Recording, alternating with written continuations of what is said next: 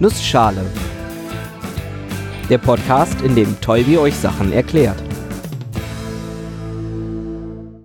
Guten Morgen und willkommen zu einer neuen Episode des Nussschale Podcasts.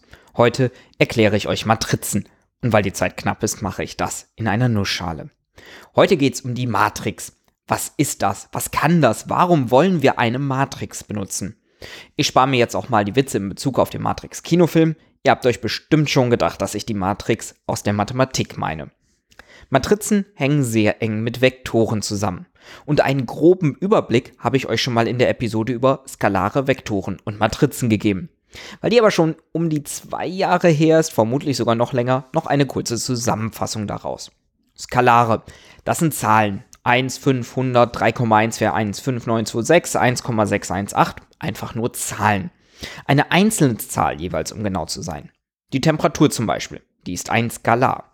Denn sie ist zum Beispiel minus 5 Grad oder 11 Grad. Egal, sie ist eine Zahl. Eine einzelne Zahl.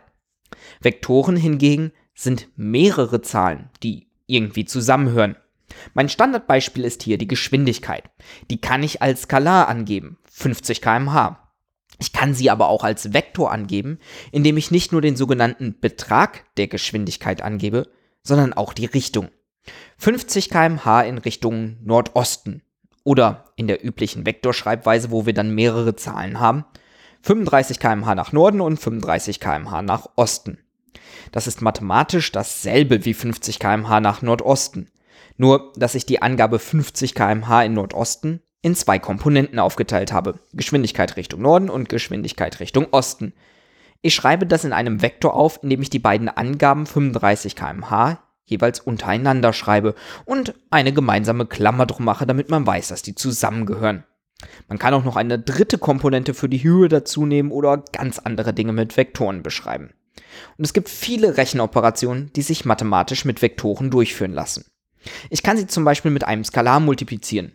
Verdopple ich die Geschwindigkeit, rechne ich mal 2, dann komme ich auf 70 km/h Richtung Norden, 70 km/h Richtung Osten und damit 100 km/h Richtung Nordosten. Oder ich kann einen zweiten Vektor dazu addieren, beispielsweise 100 km/h Richtung Norden, 20 km/h Richtung Ost. Damit komme ich dann auf 45, 55 km/h. Oder 71 km/h Richtung Nordosten, aber etwas mehr Osten als Norden. Ja, ich werde schwammig, der Vektor ist da genauer.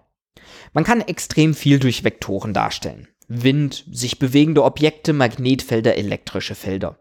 In der Episode über Vektorräume gibt es auch ein paar Beispiele. In der Mathematik sind diese aber zunächst zweitrangig.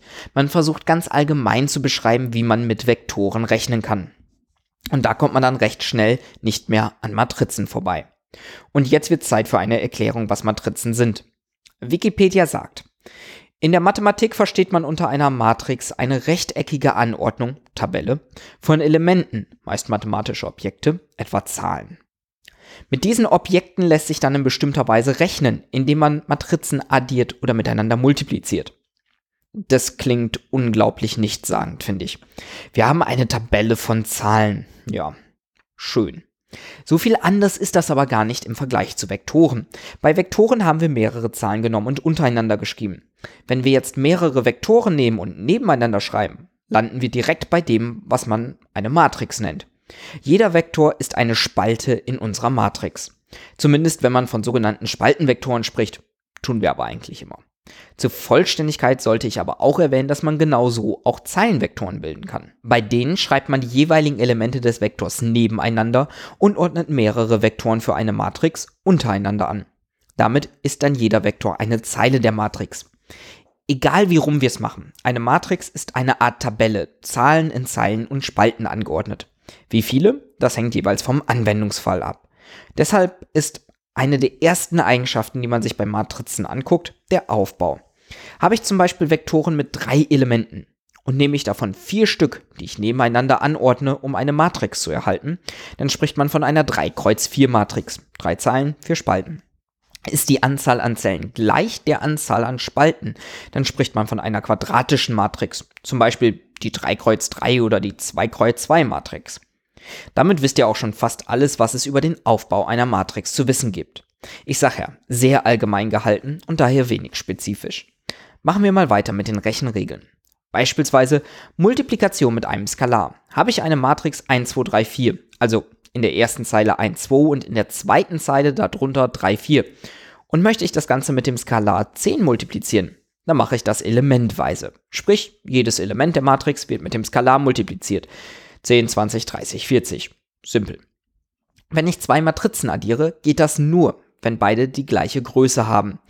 Denn auch dann mache ich das elementweise. 4, 3, 2, 1 plus 1, 2, 3, 4 ist 5, 5, 5, 5. Auch simpel. Aber ich sagte ja schon, eigentlich interessiert uns eher, was mit Vektoren passiert. Nehmen wir mal unsere Matrix 1, 2, 3, 4. In der ersten Spalte also untereinander 1 und 3 und in der zweiten Spalte untereinander 2 und 4. Die gleiche Matrix wie eben auch. Und nehmen wir mal einen Vektor 10 und 100. Dann kann ich die miteinander multiplizieren. Matrix mal Vektor. Und das macht man dann wie folgt. Ich nehme die erste Zeile der Matrix 1 und 2 und den Spaltenvektor 10 und 100 und bilde das sogenannte Skalarprodukt. Das geht so. 1 mal 10 plus 2 mal 100. Oder anders erstes Element des Zeilenvektors mal erstes Element des Spaltenvektors plus zweites Element des Zeilenvektors mal zweites Element des Spaltenvektors plus bla bla bla. 1 mal 10 plus 2 mal 100, also 210. Wir haben in der Matrix aber noch eine zweite Zeile, 3 und 4.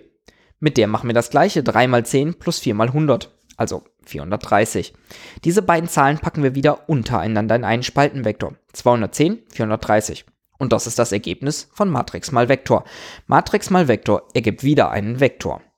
Und damit kann man dann sehr viele nützliche Sachen machen. Lineare Gleichungssysteme zum Beispiel.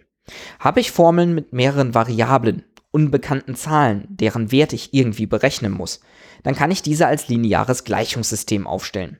Zum Beispiel 5x plus 10y plus 15z gleich 30. Mehrere Formeln dieser Form ergeben ein solches Gleichungssystem.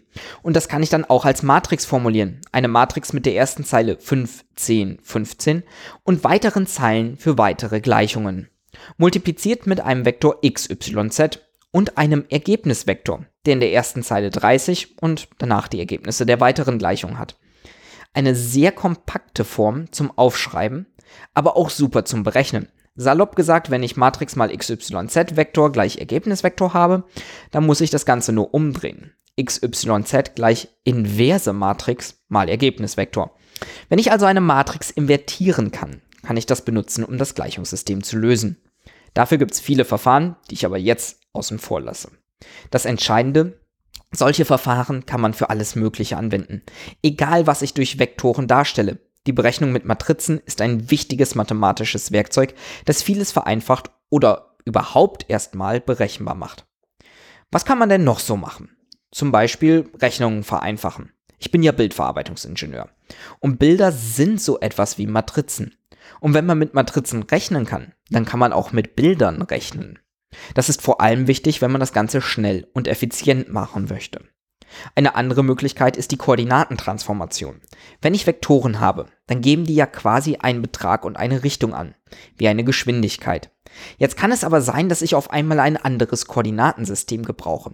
Zum Beispiel einmal die Weltkoordinaten, also das, was das Auto auf einer genordeten Landkarte entlangfahren würde. Und andererseits die Koordinaten aus Sicht des Autos. Das fährt ja immer mehr oder weniger in eine Richtung, nämlich vorwärts.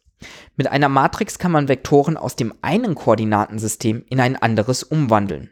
Wichtig ist das zum Beispiel in der Robotik, wo jedes Teilglied eines Roboterarms genau wissen muss, wie es gerade positioniert ist, im Verhältnis zu den anderen Roboterarmgliedern und in der echten Welt. Zum Beispiel, wenn es etwas greifen und bewegen möchte.